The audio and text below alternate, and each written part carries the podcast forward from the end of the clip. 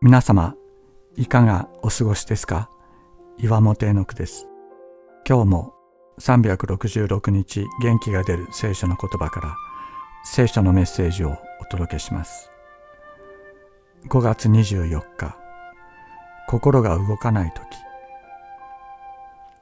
私たちは自分の心は自分のものだと思っていますが、自分の心ほど自分の思い通りにならないものはありません。周囲の状況によって揺れ動くのが私たちの心です。心が力を失った時、私たちは自分をどうすることもできず、倒れ、うずくまってしまいます。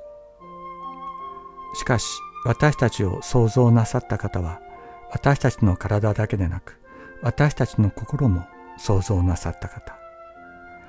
このお方は、私たちの心を私たち自身よりもよく深く知ってくださっているに違いありません。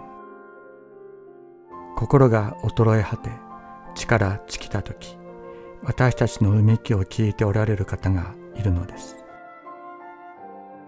地の果てにいる私たちのそばで私たちの声にならない声に耳を傾けてくださっている方がいる。